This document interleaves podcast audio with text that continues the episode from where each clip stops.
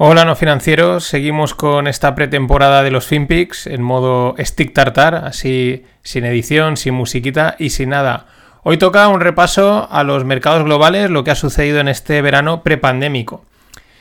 ¿Qué es lo que ha habido? Pues podríamos decir una calma tensa, pero bueno, todos los veranos son épocas tranquilas en los mercados financieros, salvo alguna excepción, como cuando Draghi dijo whatever it takes pero, ¿por qué? Pues porque los operadores, los traders, los brokers, pues también son personas, descansan, bajan los volúmenes y la cosa se relaja.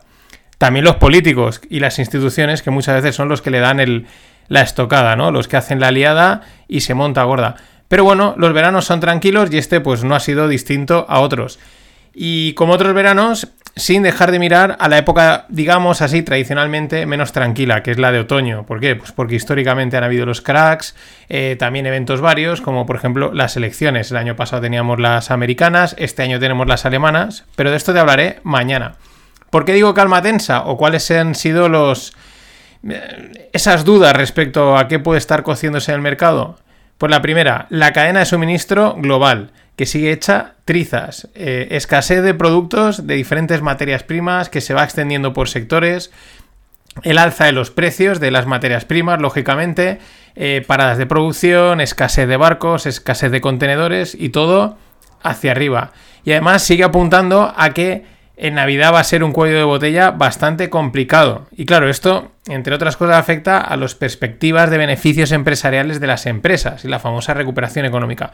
Pero bueno, este es uno de los puntos de la calma tensa. Ahora os hablaré un poquito más de la, de la cadena de suministro. Otro de los puntos de esta calma tensa, el tupper, el famoso tupper del que venimos dando pues una de cal, una de arena, que sí sí, que se no. Tupper sí, tupper no. No es el tupper de llevarse la comida, de llevarse el stick tartar, sino que es eh, la retirada de los estímulos de los bancos centrales, que imprimen dinero, imprimen colateral, como lo queramos ver, y al final, pues bueno, eso da tranquilidad, da liquidez, entran los mercados y suben. ¿Qué pasa? Pues que este verano ha quedado bastante plausible que en la Fed hay una división de opiniones bastante fuerte, un 50% más o menos está a favor de que el money printer goes bear, es decir, la máquina de impresión siga en marcha y parece ser que otro 50% ya empieza a posicionarse muy en contra, que habría que ir pensando en retirar los estímulos. También hay que tener en cuenta la parte política.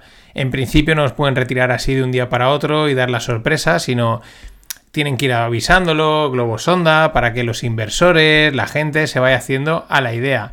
Eh, en mi opinión, todo el mundo dice que lo que quieren es hacer una demolición controlada es decir, subir los tipos poco a poco para quitar los tipos de los, los estímulos. Pero bueno, yo no conozco demoliciones controladas en el mundo de los mercados financieros. También hay otra gente que dice que no pueden hacerlo, que están en una callejón sin salida y que la única manera es darle la patada hacia adelante y a seguir imprimiendo dinero y a ser todos felices. Pero en algún momento, yo siempre lo digo, pasa algo que no sabemos el qué y ¡pum! se da la vuelta. Y tercera cosa que está también relacionada con el tupper, que fomenta esta calma tensa, es la inflación. Inflación sí, inflación no.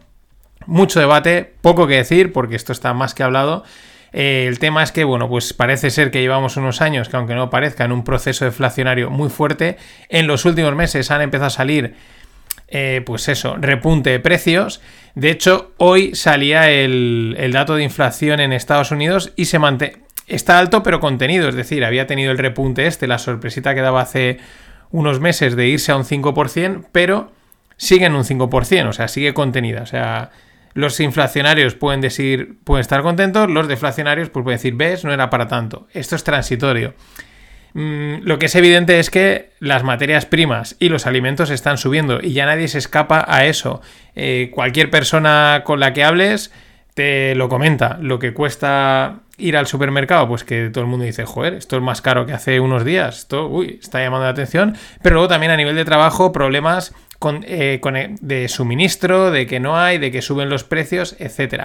Y ese es la tensión, digamos, que, o los riesgos que digamos que puede estar sopesando el mercado, que bueno, ha tenido un verano tranquilo, pero bueno, un poquito al alza, pero bueno, es que este poquito a poquito es el que llevan los mercados haciendo constantemente. También muy marcado el petróleo por ahí empezó muy bien, luego ha empezado a corregir y ahí oscilando está el tema. Entrando un poquito más en serio, en, o más en detalle en la cadena de suministro, bueno, esto es algo que ahora ya está en todos los periódicos, todo el mundo está haciendo análisis. Aquí nos anotamos el tanto, ¿no? Porque de vez en cuando hay que hacerlo. Llevamos hablando de esto desde febrero, desde el vídeo ese que encontré de Inu que explicaba perfectamente el tailandés eh, los problemas con los contenedores. Pero bueno, por resumirlo, todo empieza con, la, con el COVID, con las restricciones, con los lockdowns, con las cuarentenas. ¿Qué pasa? Se paran o se reducen turnos en fábricas, minas, puertos, comercios, etc. Se empiezan a vaciar stocks.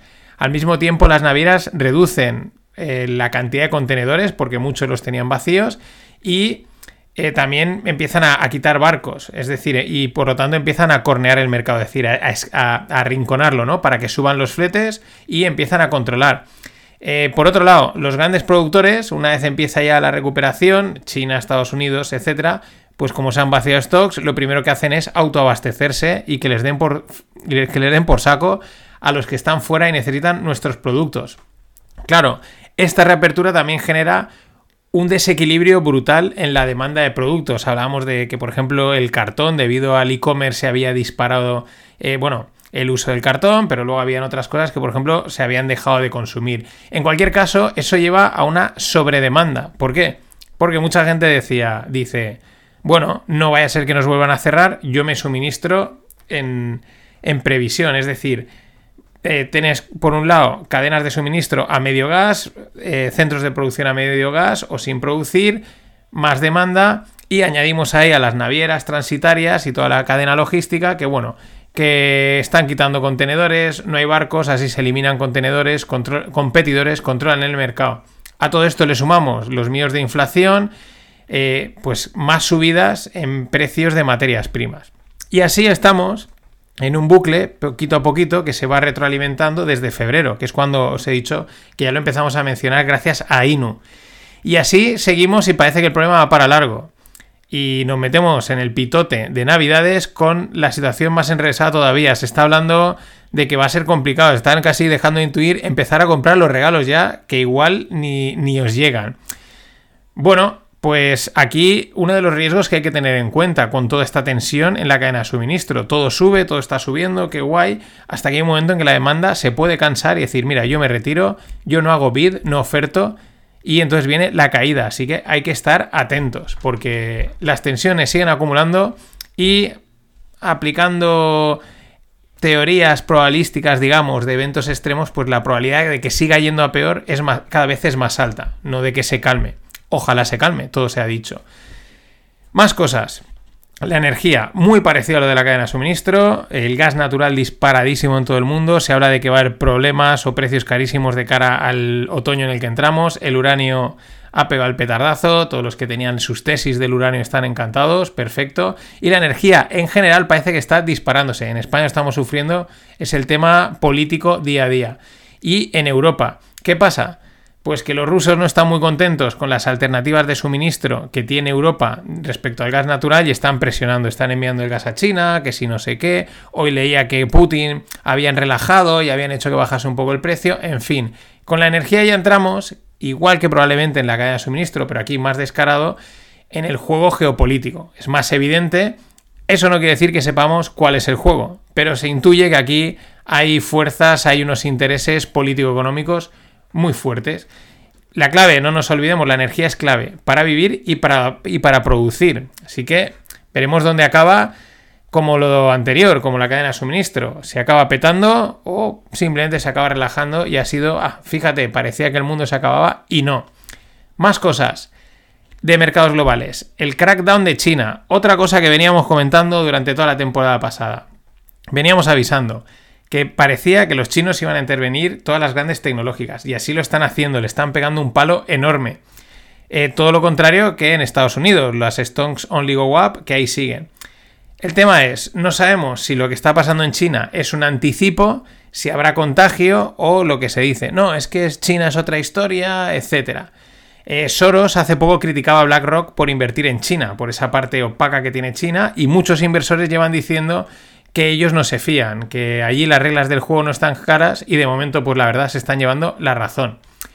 En mi opinión, pues también desde las elecciones de Estados Unidos, los americanos, eh, los, el poder americano es consciente del poder que tienen las Big Tech Y yo creo que les molaría hacer lo mismo que los chinos. Pero, mm, claro, es distinto. De hecho, esto, eh, surgió el rumor y ahí estaba de que eh, iban a intentar partir Facebook, WhatsApp Instagram porque era un gigante con un poder, claro, poder de comunicación enorme.